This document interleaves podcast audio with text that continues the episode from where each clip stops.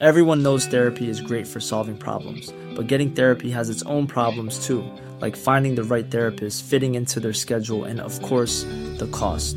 Well, BetterHelp can solve those problems. It's totally online and built around your schedule. It's surprisingly affordable too. Connect with a credentialed therapist by phone, video, or online chat, all from the comfort of your home. Visit betterhelp.com to learn more and save 10% on your first month. That's BetterHelp, H E L P.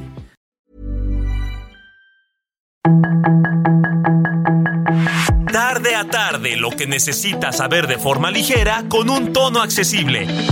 Solórzano, el referente informativo.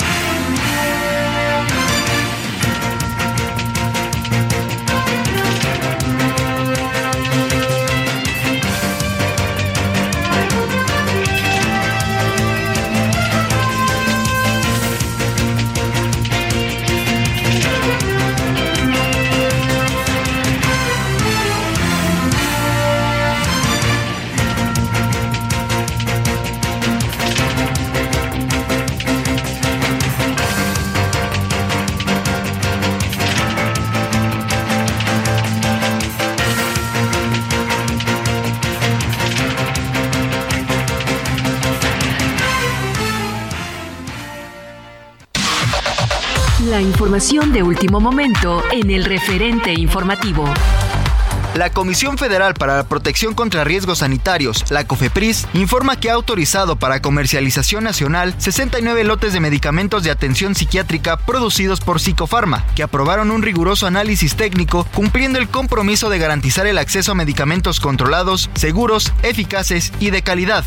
Después de graves irregularidades encontradas al fabricante farmacéutico y hechas públicas en la carta de hallazgos de manera proactiva, esta autoridad sanitaria trazó una ruta regulatoria que promoviera avanzar en el acceso a medicamentos de atención psiquiátrica. Por ello, de manera transparente brindó acompañamiento a la empresa para que entregara la documentación y las pruebas requeridas, iniciando con las claves de alta prioridad en el suministro al sector público y privado. A unas horas de que entró en vigor el título 8, el primer contingente de migrantes de diversas nacionalidades ingresó a Estados Unidos desde Tijuana. Otras personas llegaron, pero al no tener cita autorizada a través de la aplicación CBP One, personal del Instituto Nacional de Migración les negó el acceso a la garita El Chaparral. El secretario de Relaciones Exteriores, Marcelo Ebrard Casaubón, informó que el flujo de migrantes en la frontera entre Estados Unidos y México va bajando, luego de que terminó la medida llamada Título 42. El canciller detalló que el gobierno de Estados Unidos está cumpliendo su parte y hasta el momento no se han reportado confrontaciones o situaciones de violencia en la frontera. Tras el fin del título 42, el Instituto Nacional de Migración ordenó a todas sus oficinas de todo el país no otorgar ningún permiso que autorice el tránsito de migrantes por el país, además de reconocer que no hay estancias para su alojamiento, luego que el miércoles pasado ordenara cerrar 33 estancias provisionales. Entre políticas cambiantes, desinformación desenfrenada y multitudes exasperadas y temerosas que convergen en esta ciudad desértica en la frontera con México, los líderes religiosos se esfuerzan por brindar refugio y ánimo a los migrantes que huyen de la pobreza y los conflictos. La Agencia de la ONU para los Refugiados y la Organización Internacional para las Migraciones reclamaron hoy a los estados americanos más colaboración y mejores iniciativas para la acogida de migrantes y solicitantes de asilo. Esto un día después de que Estados Unidos pusiera fin a su controvertido Título 42. En lo que va del año, se han estudiado 500 casos de tuberculosis en Tabasco. Esto lo reportó la jurisdicción sanitaria del municipio de Centro. Por ello, ha incrementado en un 68% la búsqueda de personas que han estado en contacto con los pacientes con la enfermedad. Una jueza federal concedió al exdirector de Pemex, Carlos Alberto Treviño Medina, una suspensión provisional contra la omisión de la Fiscalía General de la República de solicitar la cancelación de la orden de aprehensión girada en su contra en 2021 por los delitos de lavado de dinero y asociación delictuosa en el caso de la planta Etileno 21. Sus comentarios y opiniones son muy importantes. Escribe a Javier Solórzano en el WhatsApp 5574 501326. Solórzano, el referente informativo. Aquí andamos como todas las tardes, con una tarde muy lluviosa en la Ciudad de México. Espero que haya pasado hasta un buen viernes. Eh, hay también, fíjese que, eh, digamos, hubo muchas ceremonias hoy en las escuelas que tenían que ver, en algunos casos con el Día de las Madres y en otros casos con el Día del Maestro. Ahora, muchos maestros, eh, muchas escuelas el lunes van a dar el día para los las y los maestros, ¿no? El día del maestro, de la maestra. Entonces, bueno, eh, se conjuntan, ¿no? Muchas variables en todo el país que hacen que de repente cambien ciertos, este, las dinámicas, ¿no? De la cotidianidad. Pero sí hay mucho, mucho tránsito y aquí ha llovido fuerte, entonces hay un colapso en algunas zonas del tránsito y yo le agradezco que nos acompañe, su servidor Javier Solórzano, todos los que hacen posible la emisión. Estamos en el referente radio 98.5 de FM y le agradezco, de reitero, que esté con nosotros. Bueno, eh, 98.5 de FM, ya le dije sí, ¿verdad? Bueno, oiga, algo que me parece este, importante para, para entrarle luego, luego, es eh, el, tema, hoy es el día del enfermero y la enfermera, ¿no? Entonces al ratito vamos a hablar con quienes encabezan las organizaciones, ¿no? El, eh, digamos, quienes son los que a lo largo de, bueno, es decir, tienen su organización, enfermeras y enfermeros, algunos que los encabezan o que los han encabezado, porque aquí son dos cosas, condiciones de trabajo, qué es lo que hacen de su trabajo, cómo los tratan, etcétera, etcétera. Bueno, ese es un asunto. Luego, otro asunto que también quiero contarle es que... Eh, hoy medio, medio estuve al tanto por alguien que es amigo de ella, amiga de ella, Leslie Martínez Colín, que si usted recuerda es una mujer como de 30 años, eh, su pareja como de 40 años, y verdaderamente pasó algo brutal, ¿no? La mató su pareja, ex pareja, ni siquiera pareja, y este... E incluso se habla de que la enterró y le puso este hasta flores, ¿no? Y luego él fue la familia, fue a la familia de él, fue a denunciarlo y el tipo está desaparecido, ¿no? Pero es un asunto, la mató de manera muy brutal.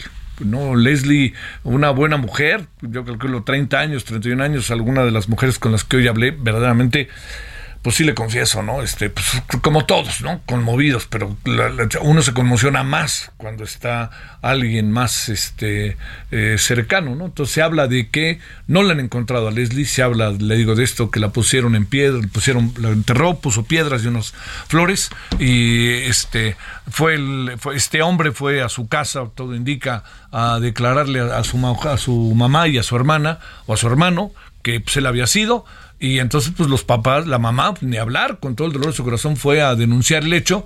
Y ya le digo que todo indica que este hombre, pues bueno, no todo indica que este hombre desapareció.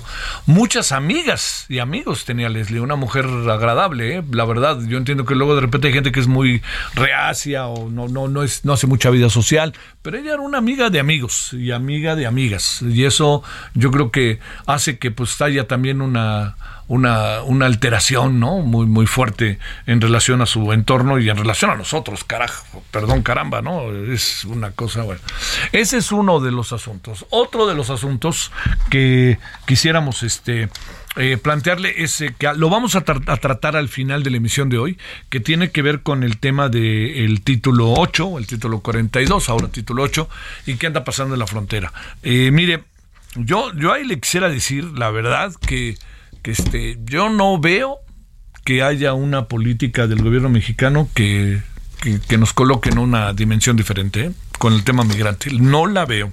Perdóname que se lo diga, tal cual, yo no la veo y este, por más que se digan cosas. Luego, otro asunto está que un senador trasnochado, bueno, quizás no tan trasnochado, ¿eh?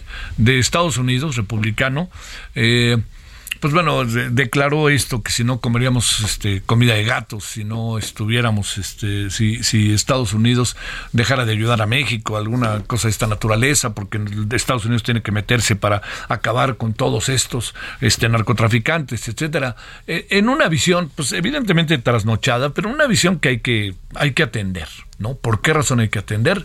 Eh, porque yo creo, primero que no es la primera vez que se dice, perdónenme, pero usted recuerda el, backyard, lo dijo Reagan, y Adolfo Aguilar Sincer en su momento dijo somos el, eh, nos han dicho que somos el traspatio de Estados Unidos y bueno entonces hay ojos etcétera sacamos la bandera nacional y hoy también. Mire yo le, le, doy una perspectiva no la forma en que menciona este senador merece a todas luces una respuesta me parece que la respuesta de la presidencia, bueno, a mí, a mí me gustó más, si usted me permite expresarlo de esta manera, la este, respuesta de la Embajada de México en Estados Unidos. Le voy a decir por qué. Le voy a leer algunos párrafos. Este, para sacarlo de su ignorancia, le dice el embajador al senador, el embajador eh, Esteban Moctezuma, Luisiana vendió a México 40 mil millones de dólares el año pasado y le compró a México 15 mil millones de dólares. La balanza superavitaria de Luisiana por 25 mil millones de dólares y los empleos en Luisiana generados por todo este comercio sostienen a 70 mil familias en ese gran estado. No creo que la gente luisiana se sienta representada en sus palabras vulgares y racistas que usted empleó.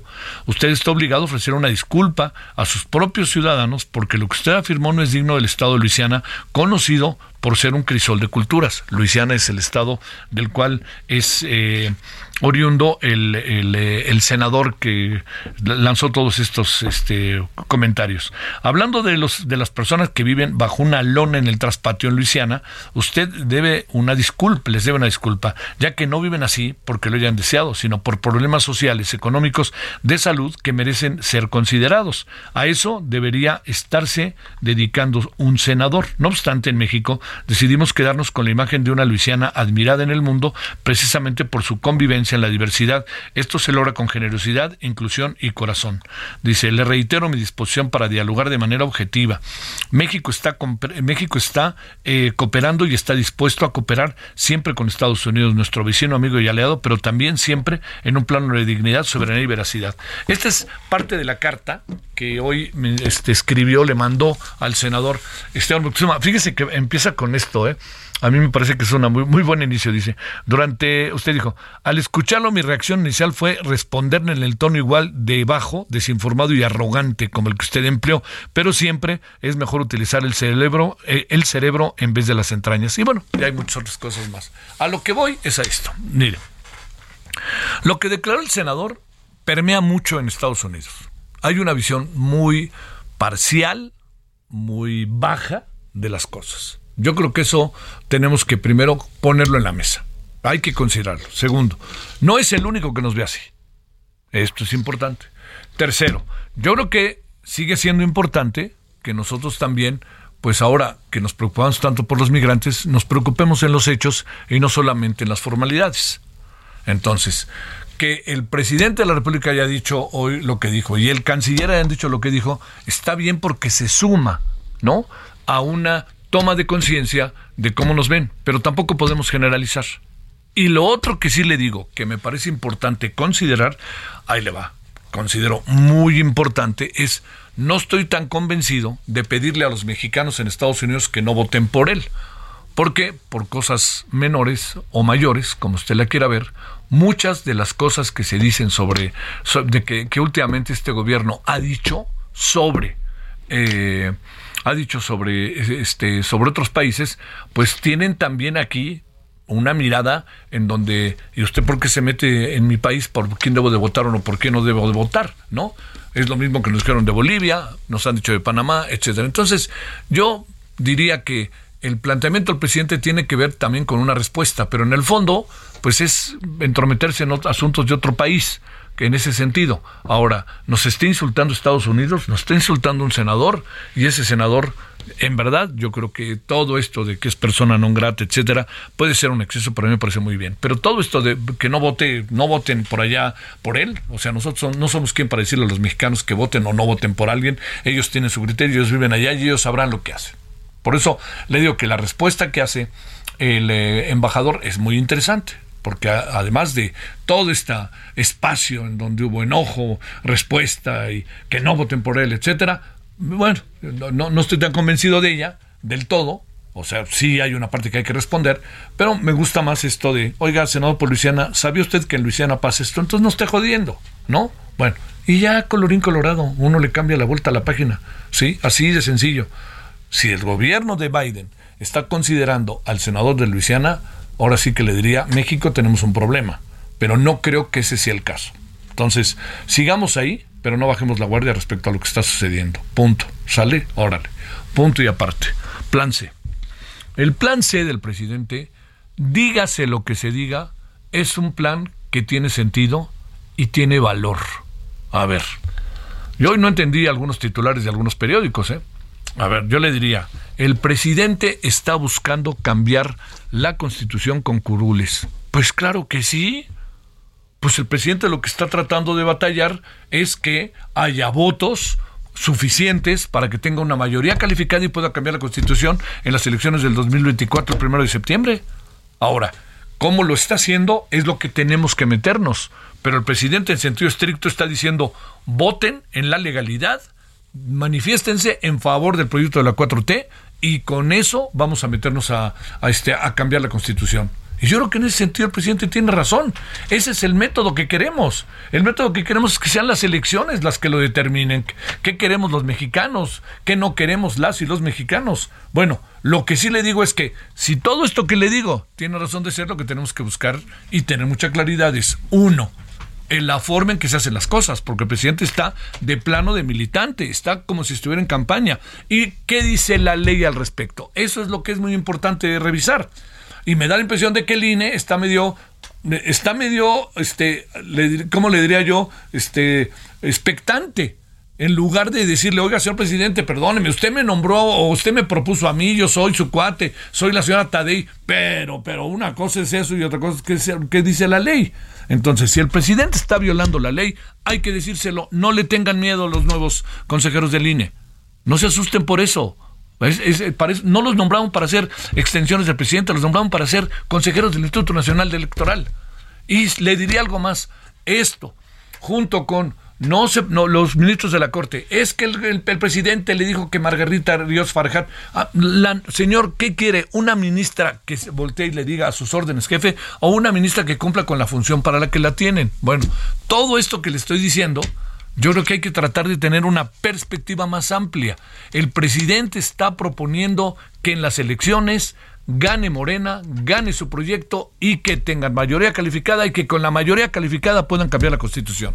Caray, hombre, es el marco legal de la sociedad. Esa es una. Ahora, me pregunto, ¿y dónde está la oposición? Pues entonces, si no quieren que el presidente haga todo eso, pues gánenle. Gánenle al presidente y van a ver que el presidente no puede tener mayoría calificada en el Congreso. Pues de eso se trata, ¿no? Y luego también, a mí me parece un poquito naif, incluso, que el presidente le diga, yo, a ver, que el señor Santiago Kirill venga y debata conmigo, etcétera, etcétera, que le diga todo eso. Y luego que a la semana, ahora, yo estoy allí el 18 de mayo, le dijo Santiago Kirill. Pero, como si no entendieran cómo es el presidente, ¿no? Pues el presidente le dijo, pues estar ahí, pero no, no, yo no debato. O como que le diga a Loret, no, yo no, no tengo por qué entrevistarlo si es un tal por cual. Bueno, si, ya conocen al presidente, pues hay que saber cómo jugarle también, ¿no? Pues ustedes son la oposición, son los que lo ven, ¿no? Bueno, yo esto lo acabo diciendo porque a mí me parece loable que el presidente quiera el plan C en esas condiciones.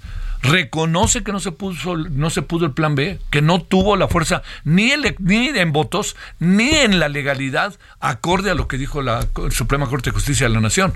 Ahora, pero si el año de que entra, en las elecciones del 2024, resulta que Morena, en el marco de la legalidad de este país, tiene la mayoría calificada, ¿qué vamos a hacer? Pues ganaron, así de fácil, ¿no? Ganaron en el marco legal. Ahora, entonces la pregunta es, veamos cómo se desarrolla esta legalidad y segundo, veamos dónde está la oposición, porque a este paso, no, es que en las elecciones del 2021 ganamos, cada elección es nueva hay que ver qué es lo que sucede en 2021, 2024 en las elecciones. Pero el presidente hoy, a mí les confieso que entiendo, ¿no? Después de ver, por ejemplo, el titular de, de la del Reforma, pues, pues, ¿qué querían? La verdad, pensémoslo fríamente.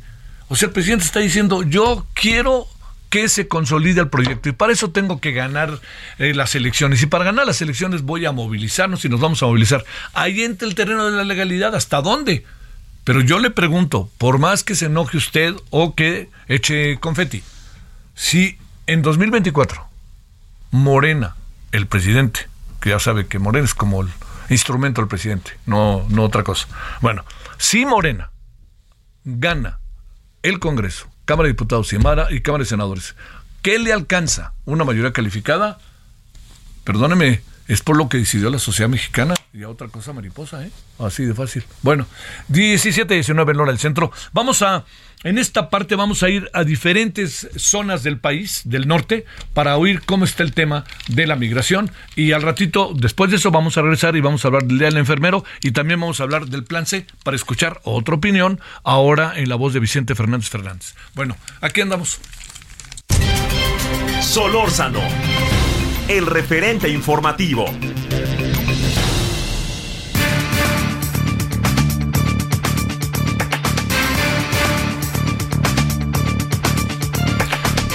Bueno, vámonos primero. Aquí estamos, ¿ya? Pues sí. Vámonos primero hasta, hasta la tierra cachanilla. Francisco Javier García Villanueva, ¿qué pasa en Mexicali? ¿Ha pasado algo singular, importante el día de hoy con esto del fin del título 42, inicio del título 8? Adelante, Francisco Javier. Gracias, gracias Javier. Eh, pues la verdad es que no hay una expectativa, la ha habido en las últimas horas, hemos tenido acá desplegado compañeros reporteros en los puntos fronterizos y, al momento no lo, no lo hay. Hay una realidad, a quienes vivimos en la frontera, estos grupos de migrantes nos llegan siempre de sorpresa, por más de que nos venimos enterando en su trayecto por el país, eh, es una sorpresa porque finalmente pueden tomar algunos cambios cualquier grupo de ellos. Los grupos no cesaron de llegar a la frontera en la pandemia, al contrario, hubo momentos en el que de sorpresa mil, mil quinientos haitianos llegaron a Mexicali. Eh, ahorita está muy, muy tranquilo en comparación con otros momentos cuando estaba activo título 42. El título 8 en realidad, y también lo sabemos, es el mismo, el mismo escenario en cuanto a que Estados Unidos tiene muy clara su, su política migratoria. No es la misma para los ucranianos, para los rusos, que para los latinoamericanos, para eh, lo hemos visto y lo conocemos acá. Lo que se acabó fue el pretexto de la pandemia para hacer la puerta giratoria, que era una un regreso inmediato y que además nos quedaba la problemática de la migración a las ciudades fronterizas, como aquí es Mexicali, el caso de la capital de Baja California. Bueno, pero dices que mucho movimiento, no más del cotidiano, ¿verdad? No lo hay, la verdad es que no. Anoche llegaron aquí a, nosotros tenemos el canal 66 está pegadito al cerco y ahí pegadito al cerco llegaron un grupo de cuatro cubanos. Pero es la cosa más normal que nos lleguen cuatro, que nos lleguen diez, que nos lleguen y a veces llegan, repito, mil y eso nada tiene que ver con eh, que regresó el título 8, está, digamos, normal. Lo que sí ha habido es eh, trabajos de ensayos que ha hecho CBP, la autoridad norteamericana que cuida las fronteras, para, en caso de cruces furtivos, eh, pues estar alerta. ¿Cómo actuarían de haber un cruce furtivo? Ha sido ensayos, por así decirlo, eh, han, estado trabajando en esa parte, es lo que alcanzamos a apreciar de este lado. Mucho empieza la rumorología de van a cerrar las garitas, pero, pero son ensayos. Lo mismo lo hacen ahorita que en cualquier otro momento. Una última pregunta, Francisco Javier. Eh, ¿qué, ¿Qué migración eh, alcanzas a apreciar que prevalece en lo que tú ves allá en Mexicali? ¿De qué país prevalece? Eh, de verdad que es bien combinado porque así como llegan un grupo de haitianos, de rusos, de ucranianos, salvadoreños, de Honduras, es muy complicado decir un país, es bastante multicultural y es realmente la misma cifra, ya te pudiera decir. Te mando un gran saludo hasta Tierra Cachanilla, Francisco Javier, gracias. Federico Guevara, ¿qué pasa? ¿Qué has visto en Ciudad Juárez? Bueno, lo que parecía ser una oleada de inmigrantes tras la derogación del título 42, finalmente aquí en, Ciudad Juárez no pasó absolutamente nada. Entró el capítulo 8 con el cual todo aquel eh, migrante que ingrese ilegalmente o sin el permiso que da el CBP One eh, van a ser deportados inmediatamente. Había durante toda la semana hubo unos 500, 800 migrantes apostados a la vera del río. Eh, la noche de anoche, antes de las 12 de la noche, se separaron en tres grupos, hombres, familias y menores de edad, que viajan solos, y ellos fueron eh, siendo procesados durante todo el día de hoy. Hoy amanecieron los puentes, técnicamente con un puñado de migrantes, los cuales llegaron tarde para la culminación del título 42 y van a estar, eh, siguen aquí a la espera nada más de tratar de ver si es el pase o no. Aquí lo que llama la atención más allá de si se quedan o no, es el hecho de que para haitianos, para cubanos, para guatemaltecos, para venezolanos, eh, no va a haber una repatriación directa con el título octavo. Hay un acuerdo entre el gobierno federal para que 30 mil migrantes puedan permanecer de estos países puedan permanecer en México por un espacio de seis meses con una renovación de otros seis meses para que puedan vivir aquí. El problema es que las 32 oficinas del Instituto Nacional de Migración están cerradas, así es que ese trámite pues va a estar postergado hasta que se decida si hay la posibilidad de otorgar ese permiso. Esa es la situación un poco que se está viviendo aquí en la frontera. Saludos, Federico. Gracias, buenas tardes. Gracias. Vámonos a la pausa. Vamos a regresar con el Día del Enfermero, enfermera, y vamos a hablar del plan C. Pausa, está usted en Heraldo Radio, el referente. El referente informativo regresa luego de una pausa. Everyone knows therapy is great for solving problems, but getting therapy has its own problems too, like finding the right therapist, fitting into their schedule, and of course, the cost. Well, BetterHelp can solve those problems. It's totally online and built around your schedule. It's surprisingly affordable too. Connect with a credentialed therapist by phone, video, or online chat, all from the comfort of your home. Visit betterhelp.com to learn more and save 10% on your first month. That's BetterHelp H E L P.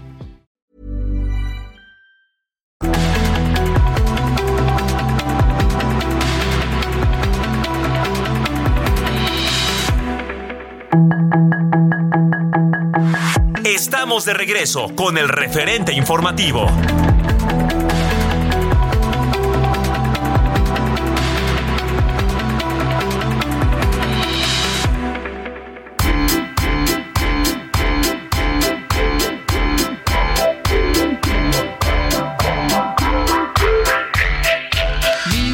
Show, kicking with your torso. Boys getting high and the girls even more so. Wave your hands if you're not with a man. Can I kick it? I got, you got, we got everybody. I got the gift, gonna stick it in the goal. It's time to move your body. Babylon back in business. Can I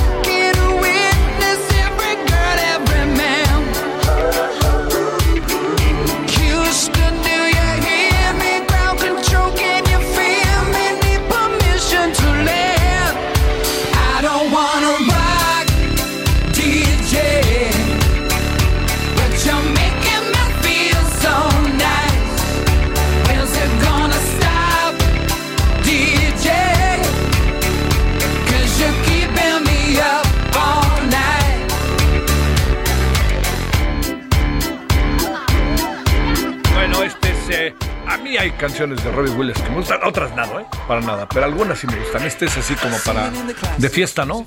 Ahí, ¿no? Bueno, pues va a venir Robbie Williams a México el domingo 14 de mayo, pues estamos hablando de este domingo, que se va a presentar en el Autódromo de los Hermanos Rodríguez. Es parte del festival llamado Tecate Emblema. Así que, pues, yo creo que habrá boletos, ¿no? Todavía. O quién sabe, ¿no? Yo quisiera que hubiera, si usted Fueron dos estornudos, perdón. Este, entonces, bueno, ahí va a estar de este músico británico Robbie Williams, a ver qué le parece. 14 de mayo, este dominguito, sí, dije bien, este, este dominguito en el Festival Tecate Emblema.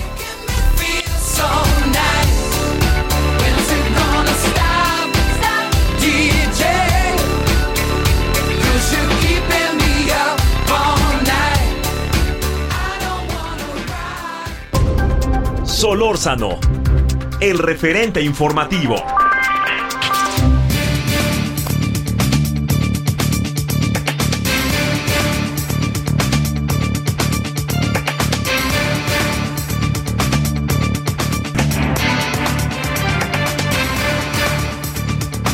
Problemita con la consola, nos salimos del aire eh, unos 30 segundos por ahí así. Espero que no le haya cambiado de estación y que siga con nosotros. Bueno, aquí andamos, gracias. Rafael Soto, enfermero del IMSS, uno de los voceros de la Unión Nacional de Trabajadores por la Salud. ¿Cómo estás, Rafael? Te felicito. Pues yo creo que sí te felicito a ti y a todos, ellas y ellos, enfermeros de este país. ¿Cómo has estado? Saludos Javier, muy bien, gracias, gracias por las felicitaciones. En efecto, hoy, día del Día Internacional de Enfermería. Sí, maravilloso, ¿no? Oye, a ver, déjame preguntarte, ¿cómo, cómo han sido las cosas después del COVID? ¿Ha cambiado algo? ¿Cuál es el balance que sacan del COVID ahora que ya salimos de la etapa llamada de emergencia? Este, ¿qué, qué, qué ha pasado con ustedes? ¿Cuántas personas habrán fallecido, lamentablemente, enfermeras y enfermeros, por el COVID? Porque ya ves que al principio decían que 60 mil era una catástrofe y acabamos en cerca de 700 mil y tantos, ¿no?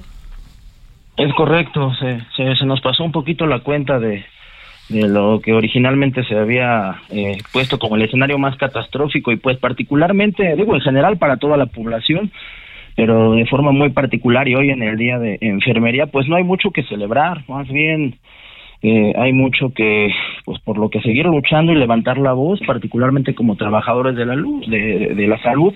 Cabe recordar que ocupamos el segundo lugar a nivel mundial en trabajadores de la salud fallecidos. Eh, y que además pues lo que nos costó no fue gracias a los medios que pudimos levantar la voz porque pues al principio parecía que el trabajo de los sindicatos y de las instituciones era como esconder abajo del tapete la realidad y lamentablemente hoy pues por ahí seguimos. Desafortunadamente parece que no no se aprendió de la lección, no se está tomando en cuenta el, eh, la radiografía, el diagnóstico que nos brindó de nuestro sistema de salud la pandemia y pues seguimos incurriendo o se sigue incurriendo en las mismas políticas sanitarias establecidas desde un centro administrativo allá en lujosas oficinas y se siguen haciendo números, macronúmeros, eh, dando borrón queriendo dar borrón y cuenta nueva, pues nada más y nada menos que al IMSS Bienestar, a, bueno, al INSABI más bien, que ahora va a ser absorbido totalmente por el IMSS Bienestar. Entonces, ¿Qué piensas de la desaparición del INSABI? eh?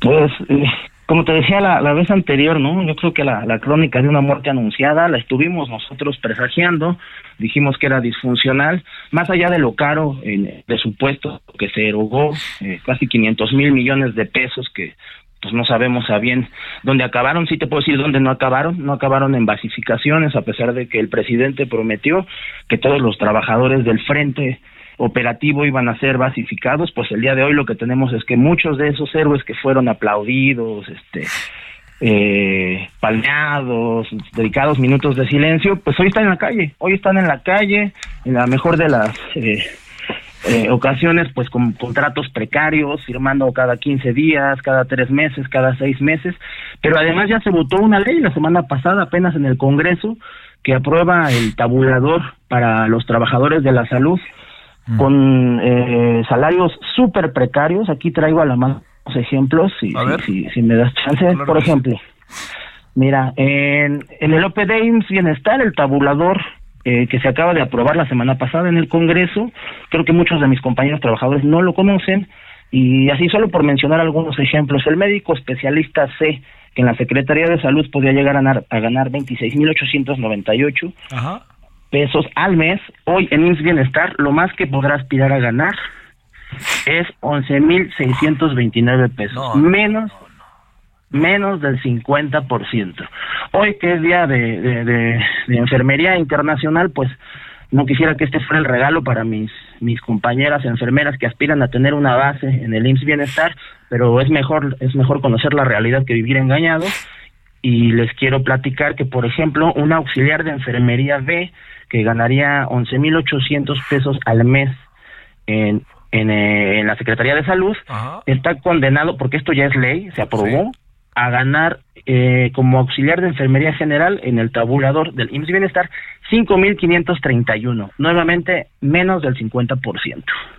¿Cuánto ganaban originalmente? Recuérdanos, este Rafael. On- 11.803 pesos al mes y bajo el esquema del nuevo tabulador del IMSS Bienestar estarán aspirando a ganar 5.531 pesos mensuales. ¿Qué dice, qué dicen las enfermeras, enfermeros, los médicos? ¿Qué dicen todos ellos? No, no, no, no, al- digamos, no, no, perdón, eh, hablan con la autoridad, al señor Suber Robledo lo detienen por la calle o con el, el sindicato, o sea, ¿qué, qué, qué es lo que sucede ahí? Entiendo que es terrible lo que voy a decir, Rafael, estamos en este, en estos tiempos en donde si no quieres vete y adiós porque alguien va a querer tu lugar, ¿no? Es, Pero no se es. trata de eso, ¿no? Así es, así es, es, un abaratamiento total de la mano de obra, es una falta absoluta a la profesionalización y a la profesionalidad de los trabajadores que pues nos quemamos las pestañas estudiando un post técnico, un este, un X, ¿no? Cantidad de años, no se diga en el caso de un médico y tampoco en el de una enfermera, ¿no? Que una enfermera especialista puede pasar los mismos años que un médico general o más estudiando y, y, y que ni siquiera está reconocida la profesión, pero ya no digamos que la reconozcan y paguen por ella. Estos salarios en verdad son el abaratamiento total de la mano y el, y el ocupar como mano de obra precaria al trabajador de salud que tanto se le aplaudió.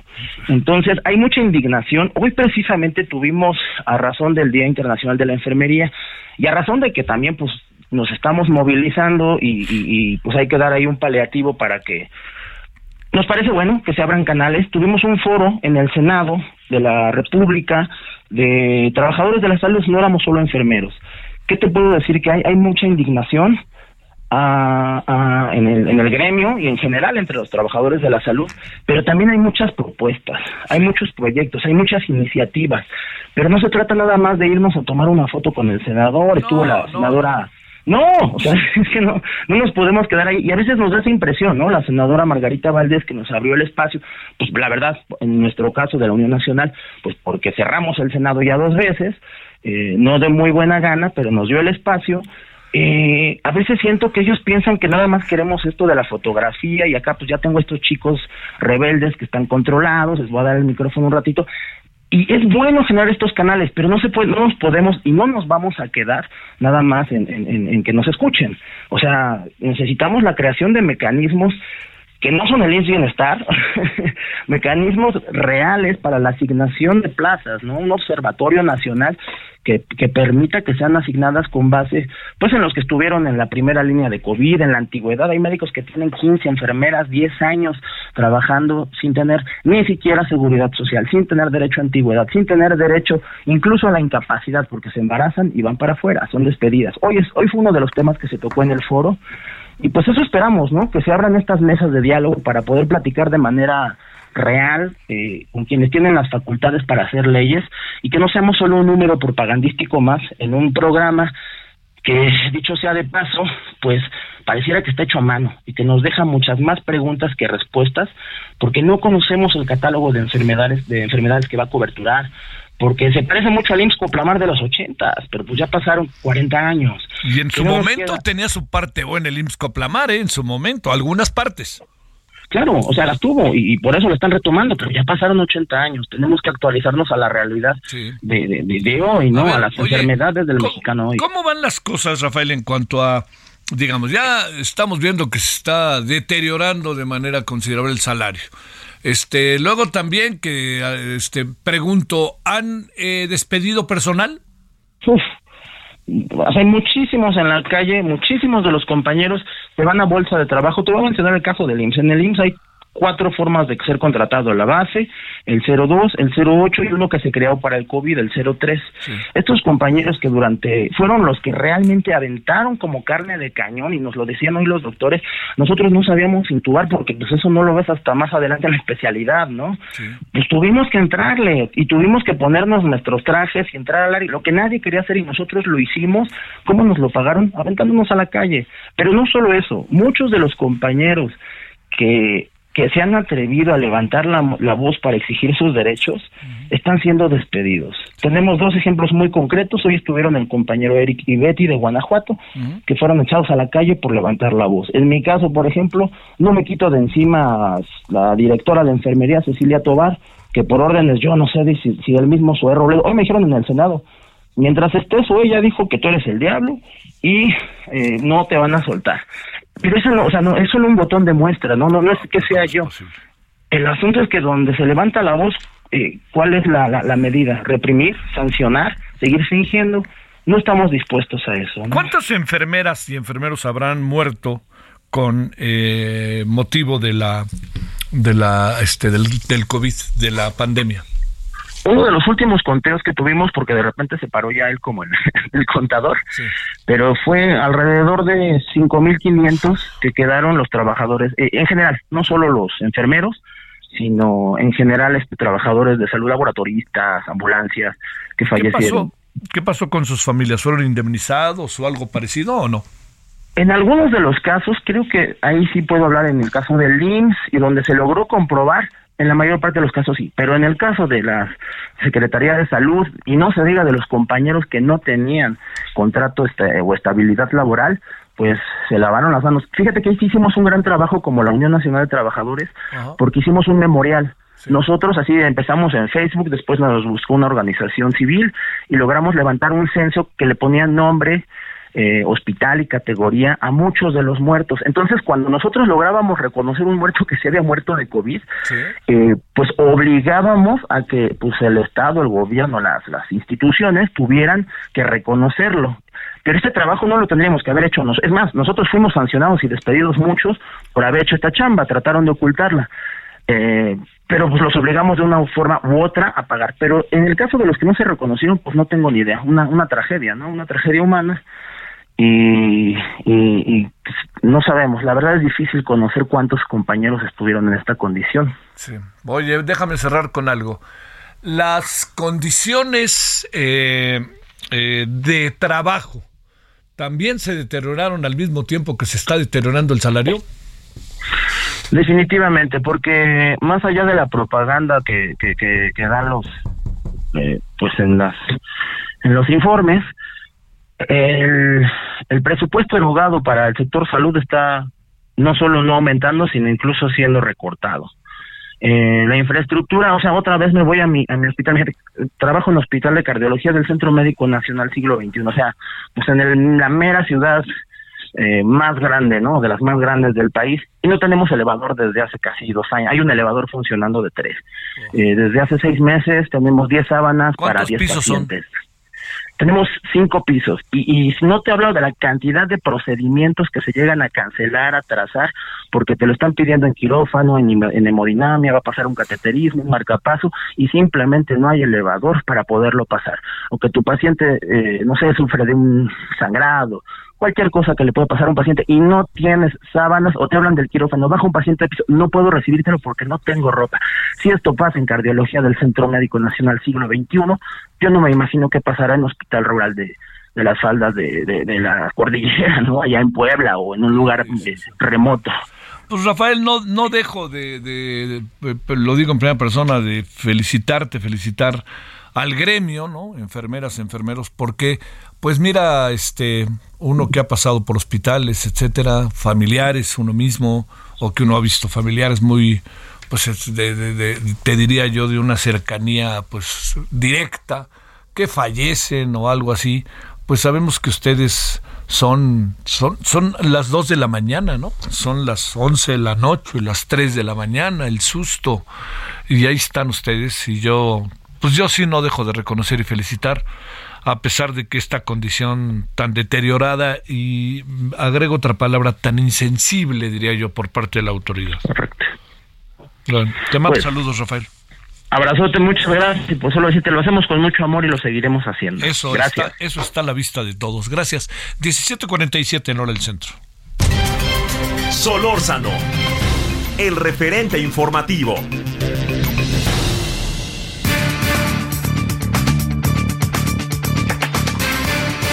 Vicente Fernández Fernández, doctor en Derecho por la UNAM, profesor investigador en el TEC de Monterrey, Campus Ciudad de México. Vicente, gracias de nuevo, te andamos explotando, ¿cómo te ha ido?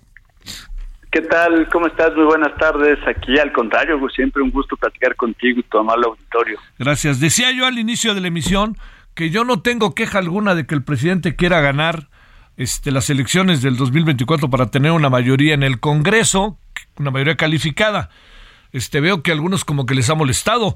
Pues yo pienso, no sé qué pienses tú, que el problema esté en otra ventanilla, ¿no? ¿Cómo ves las cosas? Adelante, Vicente. Claro, claro, efectivamente, pues vamos, el presidente siempre ha sido muy abierto en cuanto a sus pretensiones, ¿no? Y aquí ha sido un caso más, es decir, ha externado su voluntad de echar toda la carne al asador para la elección del 24, no solo para la presidencia de la República, donde pareciera dar ya por sentado que ganará y repetirá Morena, sin ahora ir con todo también para el Congreso, que no se lo esperaba en el 18 y, y ganaron también efectivamente eh, pues las mayorías calificadas en, en ambas cámaras, uh -huh. no hicieron las reformas constantes que se esperaría, a lo mejor pensaron que a, en las intermedias iban a conservar esas mayorías y no fue así, entonces para el 24 eran por ello. Pues efectivamente, como bien dices, eh, pues ahí están muy abiertas sus barajas y el tema es qué va a hacer la oposición cómo va a competir contra eso, ¿no? Porque si efectivamente logran ganar nuevamente la presidencia y también las mayorías calificadas en ambas cámaras, pues va a tener la mesa puesta para poder reformar con la Constitución y ahí sí va a haber un tema porque hemos visto ahorita en las decisiones de la Suprema Corte donde se han impugnado leyes secundarias que sí se pueden impugnar a través de los mecanismos que existen, no amparos, acciones de inconstitucionalidad, etcétera. Pero si hay reformas a la Constitución, nuestra Suprema Corte lo que ha reiterado en los últimos años es que no hay mecanismos para poder impugnar reformas constitucionales. Claro, claro. Entonces, ahí sí va a ser un tema donde si tiene esas mayorías calificadas y siguen los procedimientos necesarios para reformar la Constitución, no va a haber nada contra eso. A ver, déjame plantearte, eh, como están las cosas, partiendo de que el plan B, eh, su primera parte ha sido invalidado, seguramente podría ser eh, la segunda parte este, también invalidada, significaría que llevaríamos efecto el proceso electoral de la manera en que lo hemos llevado hasta ahora. Eh, a ver, ¿cuáles son las inquietudes que tendrías en este echar la maquinaria, echar el aparato, echar todo lo habido y por haber el partidote, este, por tratar de ganar eh, las elecciones en los términos en que el presidente quiere. Que también parto de algo, Vicente. Pareciera que el presidente tiene la certeza de que la presidencia ya es otra vez de Morena, ¿verdad? Sí, sí, sí, yo que ya da por sentado eso, parte de la premisa de que la presidencia ya es de ellos y ya nada más les falta. Es más, también parte o da como hecho que el Congreso, por lo menos la mayoría simple, la va a tener. Ya solamente está echando ahí toda la carne al asador por la mayoría calificada, ¿no? Pero obviamente puede ser que falte mucho o poco tiempo. En política sabemos que pasan o pueden pasar muchas cosas, eh, pero evidentemente habrá que ver cuál va a ser el, el- el discurso de venta, ¿no? Es decir, en el 18 uno de los discursos era el tema, por ejemplo, de no a la militarización y ha sido todo lo contrario, ¿no? Entonces, ahorita, por ejemplo, uno de los banderas que van a estarse promoviendo es, eh, por ejemplo, en el tema del INE, sí reformar el INE y sí reformar el Poder Judicial Federal para que por lo pronto se elijan por el voto universal y directo a los consejeros del INE y a los ministros de la Corte. Eso, pues, vende bien, ¿no?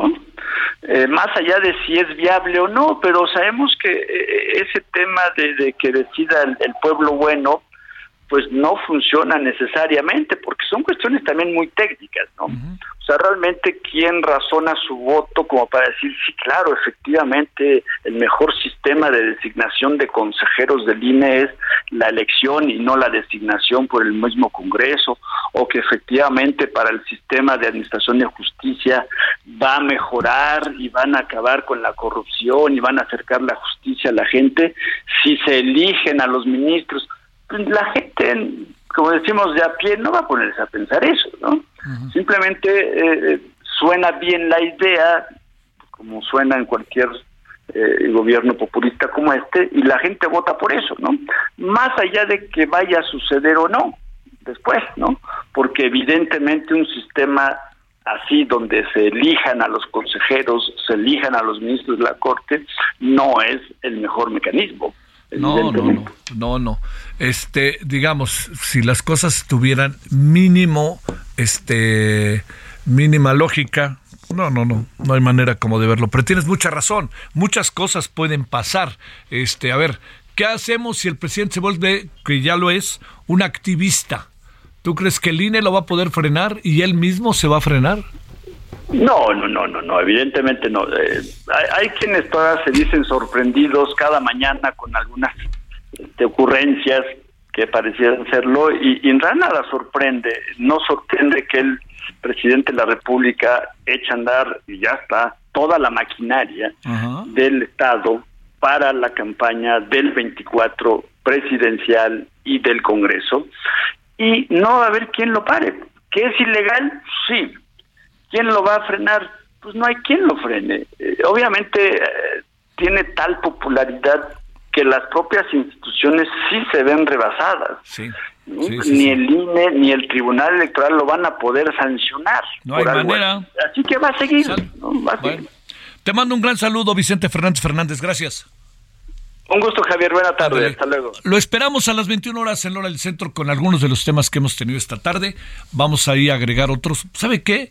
Vamos a hablar de si los cambios a la ley pueden llevar a la categoría 1 en términos de los aeropuertos. ¿Le adelanto algo? No.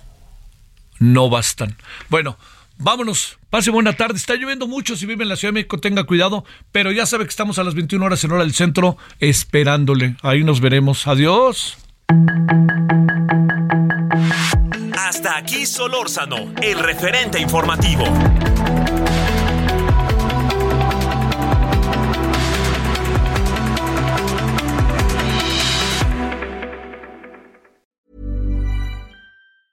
Hey, it's Danny Pellegrino from Everything Iconic.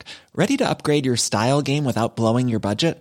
Check out Quince. They've got all the good stuff shirts and polos, activewear, and fine leather goods, all at 50 to 80% less than other high end brands. And the best part? They're all about safe, ethical, and responsible manufacturing.